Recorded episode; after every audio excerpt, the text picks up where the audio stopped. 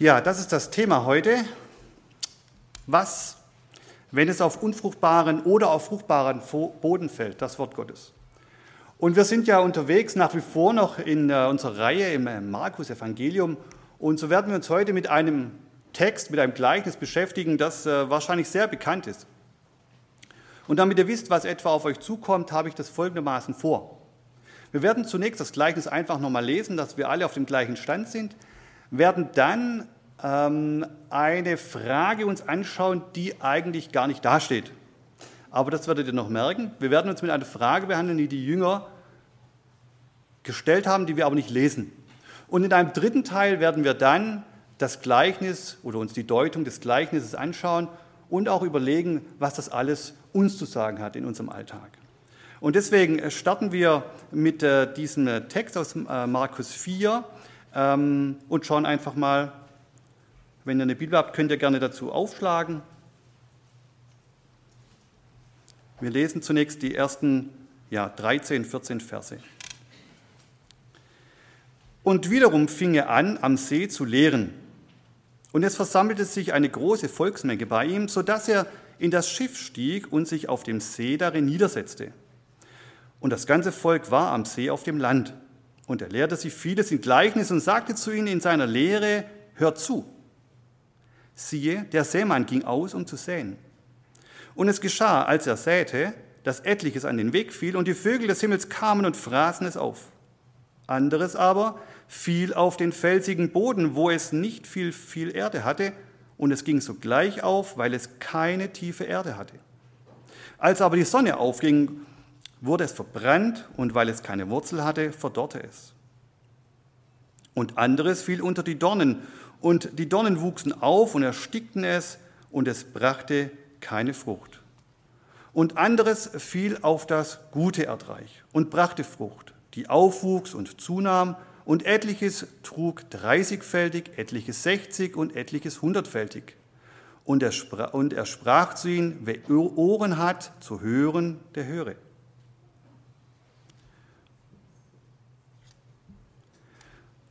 Als er aber alleine war, fragten ihn die, welche um ihn waren, samt den Zwölfen über das Gleichnis. Und er sprach zu ihnen, euch ist es gegeben, das Geheimnis des Reiches Gottes zu erkennen. Denen aber, die draußen sind, wird alles in Gleichnissen zuteil, damit sie mit sehenden Augen sehen und doch nicht erkennen und mit hörenden Ohren hören und doch nicht verstehen, damit sie nicht etwa umkehren und ihnen die Sünden vergeben werden.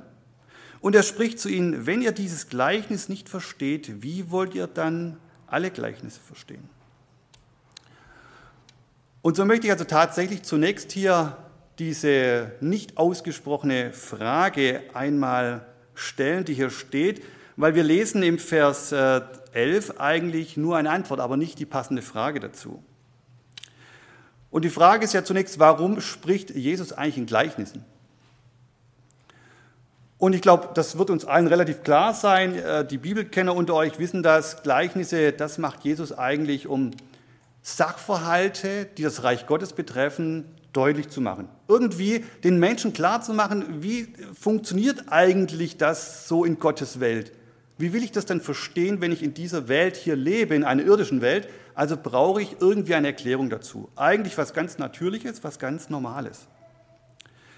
Aber Jesus sagt in Vers 11 zunächst euch, also damit meint er die Jünger und die um ihn waren, ähm, die ihn begleitet hatten, äh, dass es ihnen gegeben sei, das Geheimnis des Reiches zu erkennen. Und ich weiß nicht, wie es euch geht, ich finde das ein bisschen zunächst eine Herausforderung. Ist das denn tatsächlich so? Wenn wir denn die äh, Begebenheiten und auch andere Gleichnisse und anschauen, dann werden wir immer wieder sehen, dass die Jünger ziemlich komisch fragen und die Dinge eben nicht wirklich verstehen. Und so ist das nämlich auch. Also es ist nicht so, dass ihr sagt, ihr versteht das hier sofort, denn es wird der Zeitpunkt kommen, wenn sie den Geist Gottes haben, dann werden sie Dinge auch alle verstehen. Ohne die Brille des Glaubens werden sie es nicht verstehen können. Und das macht er ihnen deutlich. Sie werden eins das verstehen, wenn sie den Geist Gottes haben und dann Glaubensorgane haben, ja, die Augen, die dann verändert werden und das Herz und das Ohr, das dann eben anders funktioniert als es vorher war. Und äh, so gibt es eben Gleichnisse für die, die draußen sind, äh, denen muss man das dann immer wieder auf andere Weise verständlich machen. Äh, man könnte auch sagen, Gleichnisse sind Verständnishilfen für Menschen, die da sich schwer tun. Aber die eigentliche Herausforderung ist doch eigentlich in diesen Versen oder in diesem Teil, der Vers 12, wenn es darum geht, vielleicht habt ihr es auch gemerkt, dieser Text steht auch in Anführungszeichen. Es ist nämlich ein, ein Zitat, das Jesus hier verwendet aus, äh, dem, äh, aus Jesaja, aus dem Jesaja-Buch.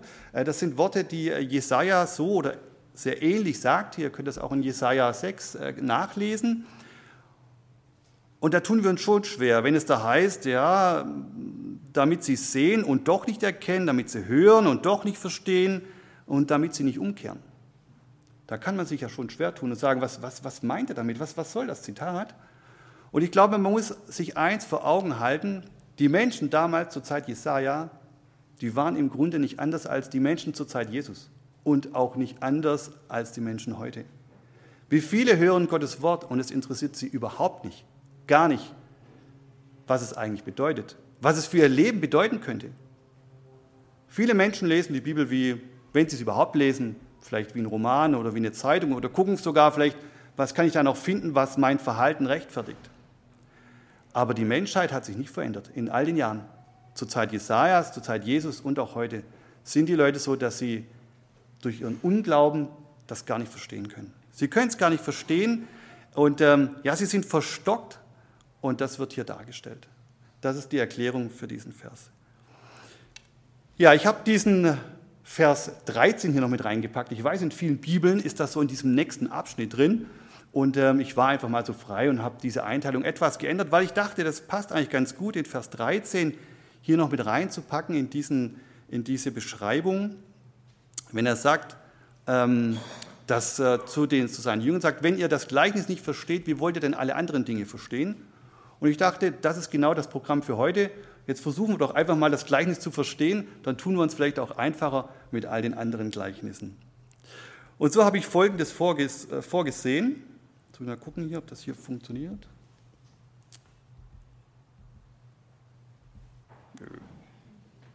Doch. Genau, das ist äh, die Einteilung, die vorgesehen ist. Ähm, die ergibt sich natürlich automatisch aus dem Text. Da braucht man nicht lange überlegen, oh, wie teile ich den Bibeltext oder die Predigt ein. Äh, das gibt äh, die Predigt eben vor äh, oder der Text vor. Und so ist es eben so, dass wir uns einmal anschauen, was diese vier Figuren hier bedeuten. Ah, komm, stehen die ja so einsam. Danke, Elias, ich habe solche gar nicht mehr. Sind schon aus den Zimmern raus. Ja, genau, die vier Figuren, äh, die symbolisieren dann auch äh, die vier Menschen vielleicht, die, wir, die uns hier begegnen in diesem Gleichnis.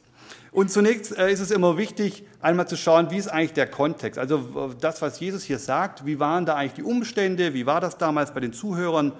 Und ähm, ich finde das super, weil Jesus hat hier eine Botschaft für die Zuhörer. Und wisst ihr, das schreiben wir alle falsch, die Botschaft. Denn die Botschaft, die Jesus hier hat, schreibt sich mit Doppel-O. Ja, Jesus hat hier eine Botschaft mit Doppel-O, weil er das eben aus diesem Boot heraus äh, spricht. Ja? Und äh, ich fand das irgendwie so ganz nett, äh, diesen Gedanken, die Botschaft einmal mit zwei O zu schreiben. Ähm, und so scheint es hier zu sein. Und wenn ihr das schon mal erlebt habt, wenn ihr mit einem Boot an einem Ufer wart, wo vor allem das Ufergelände etwas sich anhebt, dann werdet ihr merken, dass das eine enorm gute Akustik ist. Also da könnt ihr unwahrscheinlich äh, äh, mit äh, relativ leiser Stimme, relativ äh, weit, äh, weiten Schall und gute Verständlichkeit erzeugen. Und ich bin mir sicher, dass das auch so war. Jesus sah da auf, saß da in diesem Schiff. Man kann sich das vielleicht auch bildlich so ein bisschen auch vorstellen. Und uns ist klar, dieser Sämann, der hier in diesem Gleichnis beschrieben wird, das ist oder das bildhaft für Jesus Christus und ja die Saat, das ist eben das Wort Gottes. Und ich habe mich gefragt, warum nimmt Jesus eigentlich dieses Beispiel oder diese Analogie, wie ich immer gerne sage, also diese Ähnlichkeit, warum wählt er dieses Beispiel? Hätte ja auch, oder wir kennen ja auch viele andere Beispiele, aber warum, warum eben jetzt dieses? Und ich habe überlegt, das ist so typisch bei Jesus. Er weiß genau, was die Leute, was die Zuhörer, was sie beschäftigt, was so in ihrem alltäglichen Leben dran ist. Und so ist das Thema Saat und, und das, das äh, Ernte etwas, was sehr alltäglich war bei dem Volk. Für uns ist das ja inzwischen sehr, sehr fremd. Ja? Wir äh, greifen im Laden zu und wissen ja oft gar nicht mehr, wo das herkommt. Ja? Ähm, da gibt es Kinder, wenn man fragt, äh, wo das herkommt, das Brot, dann kommt das vom Bäcker. Ja, ähm, gut, vielleicht muss man auch etwas zielgerichteter fragen, aber es ist ja oft schon so, dass wir das gar nicht mehr wissen. Aber für die Menschen damals war das sehr alltäglich und äh, ich liebe es zum Beispiel im, ähm, ja, im Frühsommer durch die Felder zu laufen, zu schauen, wie der Weizen, wie der wächst oder der Roggen oder die Gerste. Ich weiß nicht, ob jemand erkannt hat, was das hier ist im Hintergrund, ob das Weizen, Roggen, Gerste, Hafer oder was auch immer ist. Also fragt euch mal selber, könnt ihr das überhaupt unterscheiden? Und da merken wir schon, wie schwierig das ist. Ähm, aber mein Tipp ist es, geht mit euren Kindern durch die Felder, erklärt ihnen den Weizen, die Gerste, wie das wächst, wie wunderbar das Gott gemacht hat. Wir sind neulich spazieren gewesen, da kam ein Rotmilan und hat sein Mittag gefrühstückt da unten. Äh, ja, das ist, wo siehst du das? Das ist doch genial. Ja? Und das kannst du deinen Kindern erklären. Also müsst ihr auf eure To-Do-Listen schreiben für das nächste Jahr. Das Getreide ist ja schon weg. Aber im nächsten Jahr geht mit euren Kindern durch die Felder, erklärt ihnen das, schaut euch die Kornblumen an, den Mond. Das ist gigantisch, wie Gott das gemacht hat. Und überlasst das bitte nicht YouTube. Ja, macht das selber. Ihr könnt dort wunderbar den Schöpfer zeigen. Ja, das als Plädoyer für die Schöpfung, äh, aber es ist wirklich wichtig. Und ich habe mal geschaut, wie viel wird eigentlich in Deutschland heutzutage angebaut und geerntet? 45 Millionen Tonnen Getreide. Die Hälfte davon ist etwa Weizen, also das, das was hier am meisten entdeckt, würde Weizen sein. Gerste etwa ein Viertel und der Rest ist dann so ein bisschen Hafer und auch Mais und Roggen und so weiter. Ähm, das ist dann auch so. Viel entscheidender oder viel schockierender war für mich, dass etwa nur ein Drittel dieser Ernte für menschliche Nahrung verwendet wird. Der Rest kriegen die Tiere oder der Biosprit. So ist die Welt. Ja, aber nun zurück zu damals und zu, zu Israel und warum Jesus dieses äh, Beispiel gewählt hat. Es war nicht nur im alltäglichen Leben bekannt, sondern eben auch im religiösen Leben. Denn, das muss man wissen, nach unserem Kalender, so um die Zeit, Ende März, Anfang April, war die Gerstenernte. Und die Bibelkenner wissen schon, Moment mal, was war da um die Zeit, Ende März, Anfang April? Da ist meistens äh, das Passafest. Und so waren eben auch diese Brote eben aus Gerste, weil das das Getreide war, das dort geerntet wurde. Und zum Wochenfest, sechs Wochen später, wir nennen es äh, Pfingsten oder Shavuot, glaube ich, bei den Juden, wenn ich es richtig ausspreche, da wurde der Weizen geerntet. Also an diesem Fest hatte man dann die Teigwaren eben aus Weizen gemacht. Und so war das für die völlig normal und bekannt und deswegen war das ähm, durchaus wohl gut gewählt von Jesus, über diese Saat und Ernte zu sprechen. Und dieser Text hier,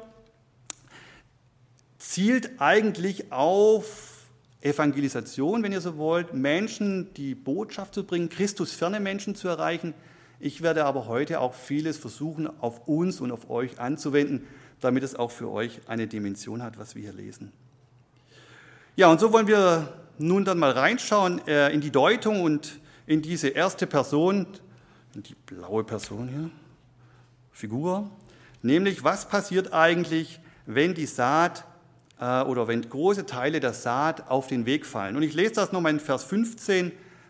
In Vers 15 lesen wir, die am Weg aber sind, die, äh, bei denen das Wort gesät wird. Und wenn sie es gehört haben, kommt sogleich der Satan und nimmt das Wort weg, das in ihre Herzen gesät worden ist. Und es stellt sich doch zunächst nochmal die Frage oder überhaupt die Frage, wer ist denn eigentlich der Sämann? Wir sprachen, im Grunde genommen ist es Jesus, aber vielleicht ist es auch eine rhetorische Frage, bist nicht du und bist, sind, sind nicht wir die Sämänner oder die Säfrauen? Übrigens, Säfrauen findet man nicht im Duden. Ja? Also es gibt auch Säfrauen. Hier haben wir eine sächliche Person. Ähm, ja, sind doch eigentlich wir, oder? Wir sind doch eigentlich die, die das Wort Gottes in irgendeiner Art und Weise sehen sollen. Das ist doch eigentlich völlig klar. Und in diesen Tagen ist mir eins ganz, auf, ganz besonders aufgefallen. In, diesen, in dieser Phase der Pandemie, die wir gerade haben, da spricht man ja sehr oft von dem Superspreader. Ja, das kann man ja nicht auf Deutsch sagen, das würde ja Virenschleuder heißen auf Deutsch. Ja, das muss man auf Englisch sagen, aber tatsächlich to spread, ja, das Verteilen, ähm, hat eine ganz neue Dimension für mich bekommen. Ja? Eigentlich müssten wir alle, wie wir hier sitzen, Superspreader sein. Aber natürlich nicht in Form des Viruses, sondern in Bezug auf Gottes Wort. Das ist eigentlich unsere Bestimmung, das ist eigentlich das, äh, wozu wir eigentlich da sind. Und wisst ihr, manchmal überlege ich so und denke mir, meine Güte, da, wie ist das eigentlich jetzt? Jo, wieso gibt es so wenig Menschen, die sich für Jesus entscheiden und dann hast du Nachbarn und denkst, ja, was ist eigentlich mit denen oder Freunde oder Kollegen im Beruf oder der Schule oder an der Uni und denkst, ach, so wenig, die an Jesus glauben. Aber mal ganz ehrlich, wie viel hast du gesät? Wie viel hast du gesät? Das ist die Frage. Und ich erwische mich da schon. Und äh, das hat mich auch in der Vorbereitung eigentlich relativ stark getroffen. Mich selbst. Wie stark sehe ich eigentlich? Und wenn ich nicht sehe, dann brauche ich mich nicht wundern, wenn ich nicht sehe. Ja, es gibt viele Möglichkeiten. Ich habe, äh, das ist immer so ein Thema für uns auch, ähm, wie äh, gebe ich das äh, Wort Gottes weiter. Viele sind ja der Meinung, da gibt es dann Missionare, die bilden wir aus, die machen das schon, die bezahlen wir und die haben es dann drauf. Ähm, aber ich glaube, das ist nicht das, was die Bibel uns zu dem Thema sagt. Aber eines ist mir wichtig und das möchte ich euch weitergeben. Findet doch einen Weg für euch, wie ihr Gottes Wort weitergibt. Ich mache das zum Beispiel so, ich kaufe manchmal ein paar Neue Testamente oder nur ein Evangelium, klebe da was rein und lasse das einfach im Zug liegen, im Bus liegen, wenn ich zur Arbeit fahre. Und dann bete ich zu Gott und sage, mach was draus. Ja? Ist doch sane, oder nicht? Und dann freue ich mich oder würde ich mich eines Tages freuen, zu hören vielleicht, was daraus geworden ist. Ja? Also man kann ja da relativ kreativ sein. Oder wir haben in der Klettpassage, da sind auch immer viele Obdachlose. Natürlich kriegen die auch von mir ein neues Testament, warum denn nicht? Aber musst halt auch einen Fünfer reinlegen als Lesehilfe, ist ja klar. Ja, also macht das ruhig, also auch mal kreativ werden. Ja, warum denn nicht? Ja, warum denn nicht? Also meine, mein Wunsch an euch, werdet da auch kreativ. Man kann ja viele Wege finden. Ja, wer ist der Seemann? Wir haben das kurz angesprochen, aber ich glaube, es ist Grund, äh, oder gut, wenn ihr da nochmal drüber nachdenkt, wie ihr diese Seemann, Sämannsposition oder Säfrau äh, auch ausfüllt in eurem Alltag. Wir haben hier gelesen, dass der Same äh, überhaupt sich nicht entfalten konnte. Der konnte nicht mal keimen. Da ist überhaupt nichts passiert. Ja, Satan hat großes Interesse, dieses Keimen zu vermeiden.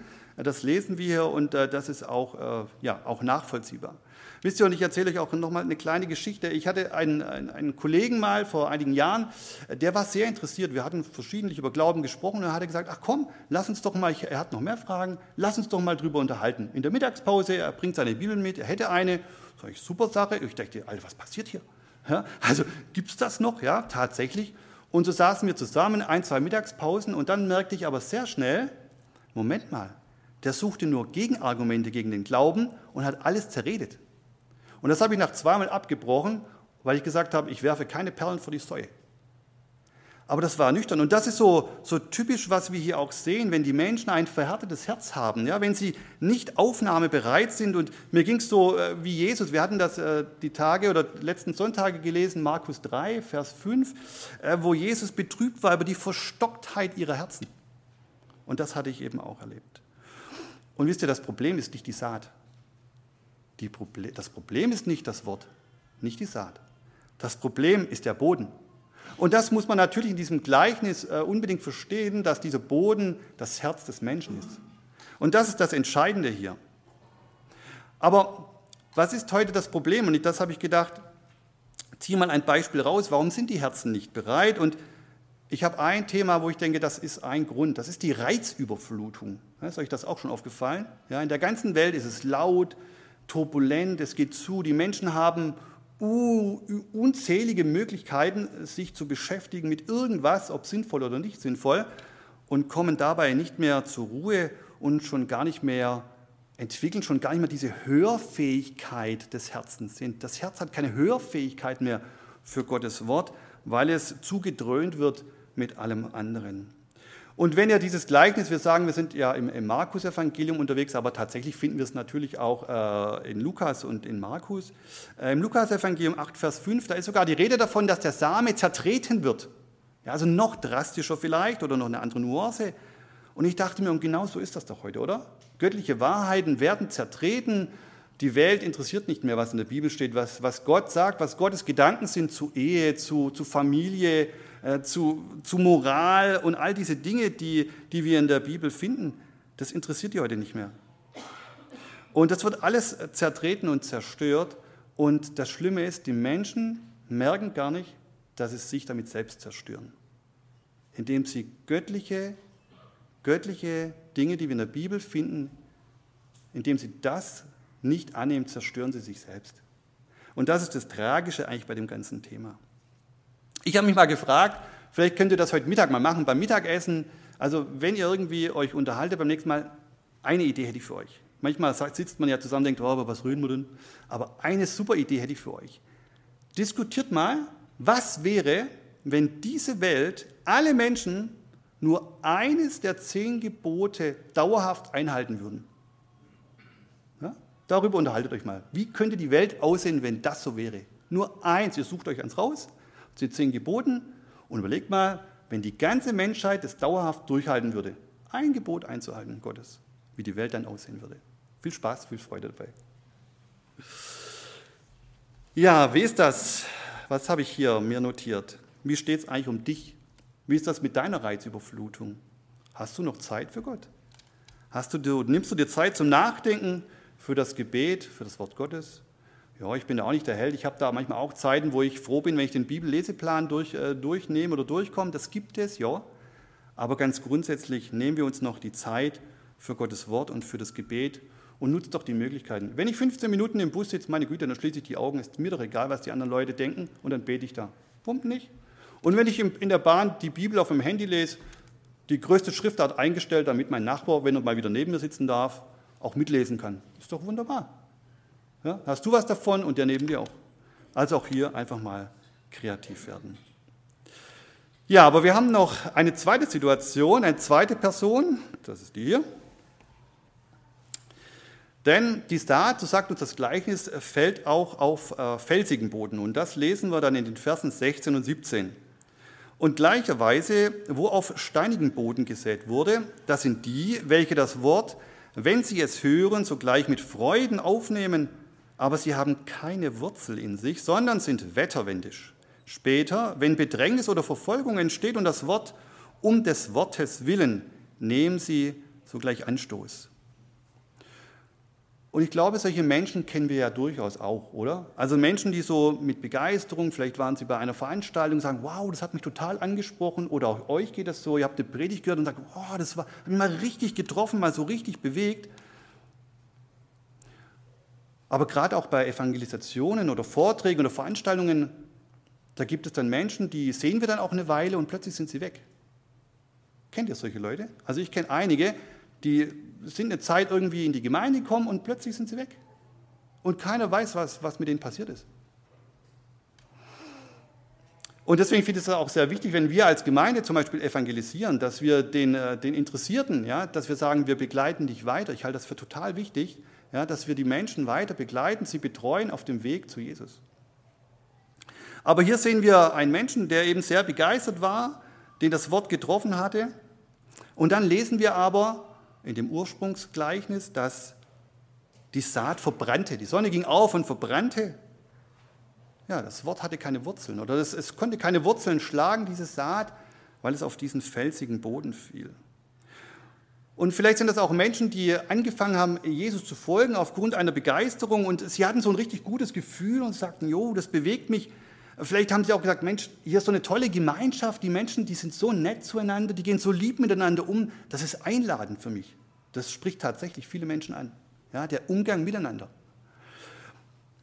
Aber vielleicht sagen sie auch, das sind alles so, so dufte Typen hier, ja, die sind so cool, mit denen kannst du dich über alles unterhalten. Hier sind viele junge Menschen, ich bin auch jung, ja, diese so gleiche Ebene, das spricht mich an. Ja, das können alles Gründe sein, warum Menschen äh, sich wohlfühlen und vielleicht auch begeistert sind. Und so ging es auch vielleicht dem Nikodemus, den wir in der Bibel finden. Ich glaube, letzte Woche äh, musste er auch schon mal herhalten. Ähm, ja, der so eine gewisse Begeisterung hatte und Jesus sagt ja zu ihm in der Johannes 3, könnt ihr das auch nachlesen, wenn jemand nicht aus Wasser und Geist geboren wird, so kann er nicht das Reich Gottes oder kann er nicht in das Reich Gottes eingehen. Also er war auch jemand, der zunächst angefacht war, aber sich noch nicht entschieden hatte. Und die Frage ist ja, was fehlt er eigentlich? Was fehlt diesen Menschen hier? Wo ist denn das, wenn ihr wollt, das Problem? Und ich glaube, ein Thema könnte sein, dass er keine Buße getan hat. Das ist immer das ganz Wichtige. Viele Menschen reden von Entscheidung für Jesus, aber was ist mit der Buße? Ja? Bitterlich mal zu weinen über seine Wege, über sein Tun. Ja? Ich habe manchmal Sorge um unsere Kinder, die werden so wohlbehütet auferzogen und wir sehen das immer als Vorrecht. Aber ich finde, die müssen auch mal richtig Mist bauen, ja? um auch mal wieder zu erfahren, was es heißt, Buße zu tun, zu sagen, das war nichts. Das war nichts. Ja? Und auch traurig sind, dass sie den Herrn damit verletzt haben Das finde ich auch ganz, ganz wichtig.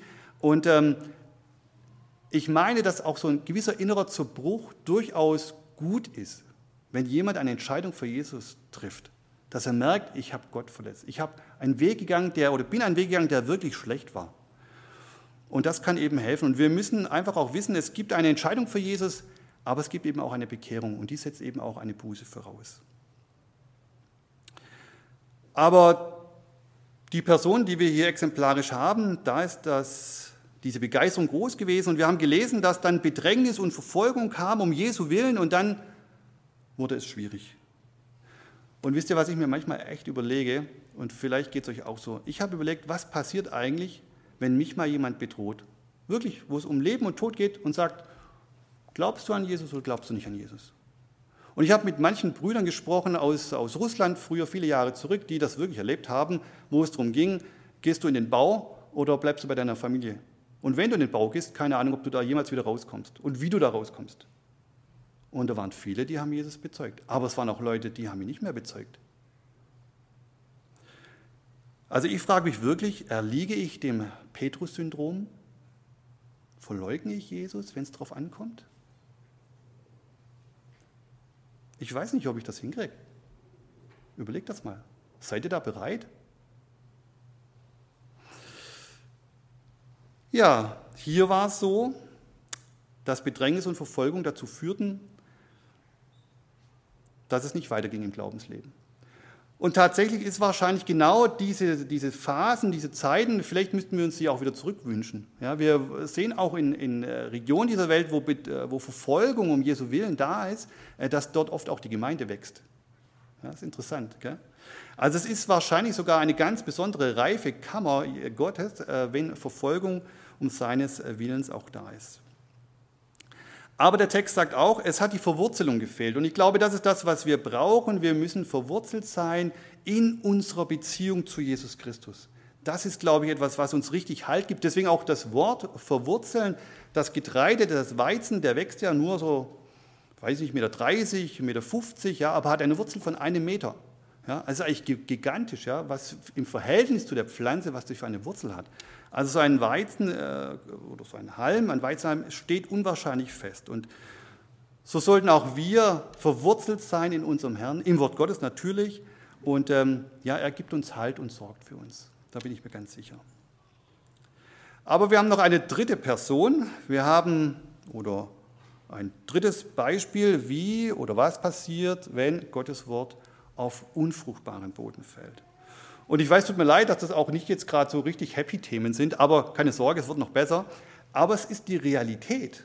Es ist die Realität, die ich euch hier schilder und die schildere und die eben auch hier Jesus berichtet. Der dritte Mensch, der uns äh, geschildert wird, von dem lesen wir im Vers 18 und 19. Da haben wir die Deutung. Und die, bei denen unter und die, bei denen unter die Dornen gesät wurde, das sind solche, die das Wort hören, aber die Sorgen dieser Weltzeit und der Betrug des Reichtums und die Begierden nach anderen Dingen dringen ein und ersticken das Wort und es wird unfruchtbar. Auch schwierig. Vor einigen Jahren habe ich mal, ähm, haben wir für zwei Jahre in einer Mission gearbeitet und als ich da äh, gerade angefangen hatte, musste ich eine oder mithelfen, eine internationale Missionskonferenz zu organisieren. Und das war nicht wenig. Äh, und der Missionsleiter, das war so ein richtiger Bär, so ein Anpacker. Und der hat gesagt, komm, wir brauchen noch was, wir fahren jetzt zum Baumarkt, steig ein, fahren wir zum Baumarkt und besorgen, was wir da noch brauchen, um da irgendwelche Dinge zu machen. So. Und im Baumarkt unterhält er sich plötzlich mit einem jungen Mann, ich habe das nur so nebenbei mitbekommen, bisschen Smalltalk, ja, wie geht's? Ja, gut, danke, ja, hm, schönen Tag noch und tschüss. Also relativ banal. Und äh, der Missionsleiter ist meistens sehr gesprächig und kommunikativ und ich merke schon beim Rausgehen, dass es so ruhig war und auf dem, auf dem Heimweg im Auto war er auch schon fast nichts gesagt und, und irgendwann bricht es dann doch aus ihm raus. Ich äh, habe mich nicht getraut, ihn zu fragen. Ich kannte ihn noch nicht so gut. Und er war echt betrübt über diese Begegnung, weil er mir sagte, dieser Mann, dem er da begegnet, dem wir begegnet waren, war einst in der Gemeinde, der hatte sich entschieden für Jesus, er war Mitglied in der Gemeinde, er hat ihn sogar getauft und jetzt ist er völlig zurück und lebt wie zu der Zeit, als er äh, keine Entscheidung für Jesus getroffen hatte. Also rein weltliche Lebensweise. Und das hat ihn sehr betrübt, das wurde ihm da wieder äh, bewusst mit diesem ähm, jungen Mann. Und hier sehen wir eben auch einen Menschen in diesem äh, Beispiel, in diesem Gleichnis, dass jemand gut gestartet ist im Glauben, einen guten Anfang gemacht hat. Der war gut unterwegs, wie wir auch manchmal so sagen, aber das Gleichnis, Jesus sagt ja auch, er brachte keine Frucht. Er brachte keine Frucht. Und das ist so typisch auch für so einen Christ, ich nenne es mal einen Christ mit geteiltem Herzen, ja, der so irgendwie noch so alles mitmacht, was so irgendwie so die Welt so bietet, was er bisher immer gemacht hat, aber irgendwo auch so das christliche Lager, das nehmen wir auch noch mit, das schadet ja auch nicht. Ähm, und wir sehen hier die Ursache, die hier angeführt werden, das sind die Sorgen dieser Weltzeit, äh, die da schwierig waren, der Reichtum, Begierden. Und wenn ihr in Lukas schaut, dann ist dann auch noch von Vergnügungen die Rede. Und ich glaube, das ist so ein Thema, das auch in der Christenheit relativ wenig beleuchtet wird. Auch das Thema äh, Gier, Habsucht. Man denkt ja immer, oh ja, das hat alles was mit Geld zu tun. Ja, und ich habe ja nicht viel Geld, also habe ich auch keine Habsucht. Und dann ist das Thema mal abgehakt. Äh, Duden sagt zu dem Thema, Habsucht ist ein auf Genuss und Befriedigung, Besitz und Erfüllung von Wünschen gerichtetes, heftiges, maßloses Verlangen. Alles klar, oder? Ich glaube, wir wissen alles, was, das, äh, was damit gemeint ist. Und ich glaube, das ist heute tatsächlich das Problem, äh, dass wir alle in der Gefahr stehen, irgendwelchen äh, Gier, irgendeine Gier nachzugeben. Ähm, das ist sehr negativ belegt, aber es ist schon so. Und heute ist es eben vielleicht gar nicht das Geld oder das Vermögen, heute ist es mehr so diese, diese Selbstinszenierung. Ja, ich muss darstellen, wer ich bin oder es ist diese Erlebnissucht, ja, möglichst viel in kurzer Zeit erleben oder der Körperkult, ja, oder das Gesundheit und Ernährungswesen, also was die Menschen da so alles treibt, äh, da gäbe es ja eine riesenlange Liste. Und wir merken, das ist ein Hindernis für den Glauben, wenn äh, Menschen sich nur um diese weltlichen Dinge kümmern, nur um das, was so ja, eben rein weltlich aktuell ist und versuchen, mit sich selbst da irgendwie klarzukommen. Es hat einen hohen Stellenwert. Und ihr ahnt es schon, die Frage, wie sieht es bei euch aus?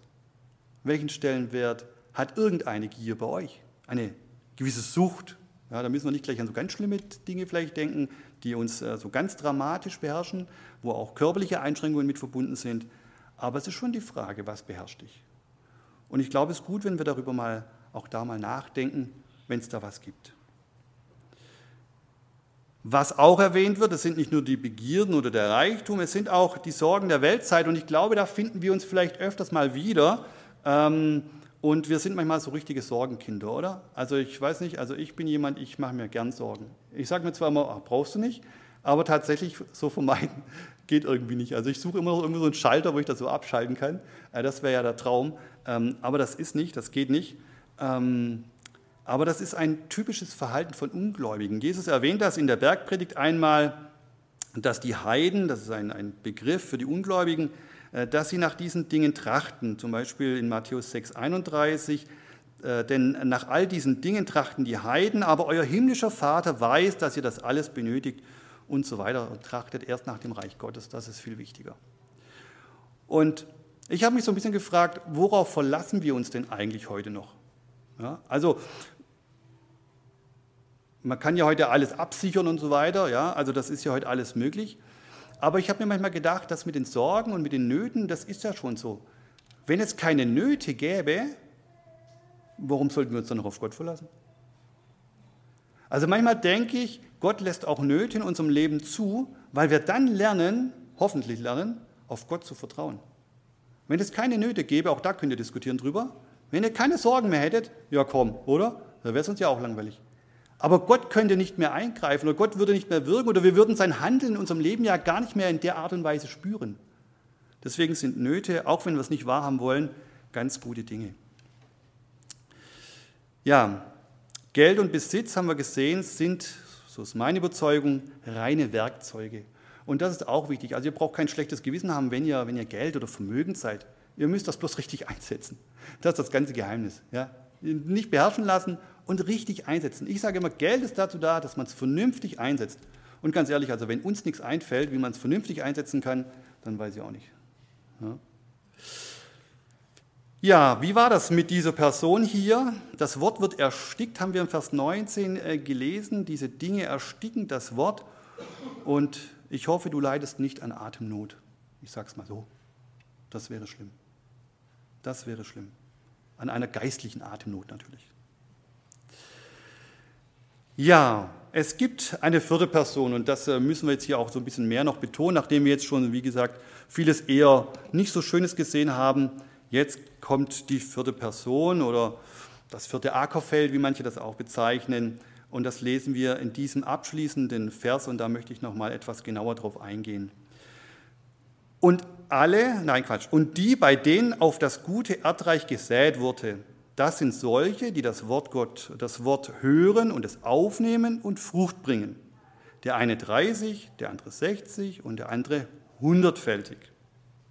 So, und jetzt sind wir endlich da, wir sagen, ja, so muss es doch sein, das sind echte Christen, oder? So dieser Dreiklang, so ganz einfach, guckt mal, wie das hier steht, die hören Gottes Wort, die nehmen es auf und bringen Frucht, genau wie ich. Ja? Super. So ein ganz simpler Dreiklang. Hören, aufnehmen, Frucht bringen. Ja, das ist doch die, die, wie soll ich sagen, die Idealformel dieses Gleichnisses und unseres christlichen Lebens. Aber wenn man das so liest, stellt sich ja schon die Frage, Moment mal, jetzt haben wir die ganzen Probleme der drei Vorgänger hier gewählt. Wo ist eigentlich der Unterschied? Was ist denn jetzt hier eigentlich anders als bei den anderen? Was war eigentlich entscheidend? Und jetzt wird es interessant. Entscheidend ist der Boden. Entscheidend ist der Untergrund. Die Saat fiel auf guten Boden. Und das ist die Aufgabe in einer Predigt, das vernünftig zu übersetzen, dass ihr das auch mitnehmt. Der aufnahmefähige Boden, das ist das aufnahmefähige Herz für Gottes Wort. Ein Herz, das von Gott vorbereitet ist. Und wisst ihr was? Das kann nur der Herr wirken. Das kann nur der Herr wirken. Ein aufnahmebereites Herz kannst du nicht machen. Kann ich nicht machen. Kann nur der Herr machen. Und wisst ihr, wir machen ja oft uns Gedanken, wie können wir evangelisieren, da werden Konzepte entwickelt und alles, darf man alles machen, ist auch nicht unwichtig. Aber eins müssen wir uns immer wissen, immer, immer vor Augen führen. Ein aufnahmefähiges Herz, das schenkt der Herr. Das können wir nicht machen. Wir können nur die Rahmenbedingungen setzen, wir können gucken, dass das hier angenehm ist und so weiter und ansprechend ist. Aber wir haben hier deutlich bei den dreien gelernt, du brauchst ein aufnahmefähiges Herz, ein aufnahmebereites Herz für Gottes Wort. Ja, und wisst ihr, was mir auch aufgefallen ist? Wir haben nichts von Glyphosat gelesen. Habt ihr was gelesen über den Dünger? Ich nicht. Habt ihr was gelesen über die klimatischen Bedingungen? Ich nicht. Habt ihr was gelesen über den Bauern, der da sich drum kümmert? Nichts gelesen. Aber ihr dürft euch sicher sein, es gibt einen, der kümmert sich drum. Und das ist unser Herr. Ja, was sind denn eigentlich die idealen Bedingungen, damit Frucht entsteht? Und die idealen Bedingungen sind, wenn der Herr wirkt. Er ist es. Wisst ihr, und ich glaube auch, dass wir da manchmal total verkrampfen, ja, weil wir überlegen, ah, ich muss jetzt hier, ich meine, ihr merkt das ja auch so ein bisschen, eigentlich ist das ja unsere Aufgabe, evangelisieren, aber wie mache ich das denn? Und das ist doch eigentlich meine Aufgabe. Und dann verkrampfen wir auch und dann versuchen wir irgendwas und wundern uns dann und sind enttäuscht, wenn dann nichts dabei rauskommt. Ja, aber wenn das Wort nicht auf ein aufnahmefähiges Herz trifft, das hast du nicht in der Hand. Es gibt eigentlich im Grunde genommen zu diesem Gleichnis eine einfache Formel und die würde bedeuten, du oder wir, du säst, er lässt wachsen und er sorgt für die Frucht. Ey, total entspannt, oder? Du musst nur säen. So ein einfacher Job eigentlich, oder? So einfach. Ja? Und der Herr lässt wachsen und er sorgt für die Frucht. Jo. Aber wir meinen, wir müssten alles drei machen. Und dabei tun wir uns beim ersten schon schwer. Ja, das sollte heute unser Ziel sein, ja, dass wir wachsen in der Erkenntnis des Christus, dass wir verstehen, wie er ist, wie er es meint, dass wir ihm ähnlicher werden. Und ich glaube, dass das ganz, ganz wichtig ist, auch als Mittel. An Paulus schreibt mal an die Galater, ähm, ja, dass er möchte, dass Christus in euch Gestalt annimmt. Und es ist einfach unsere Bestimmung. Es ist unsere Bestimmung, er ist der Weinstock und wir sind die Reben.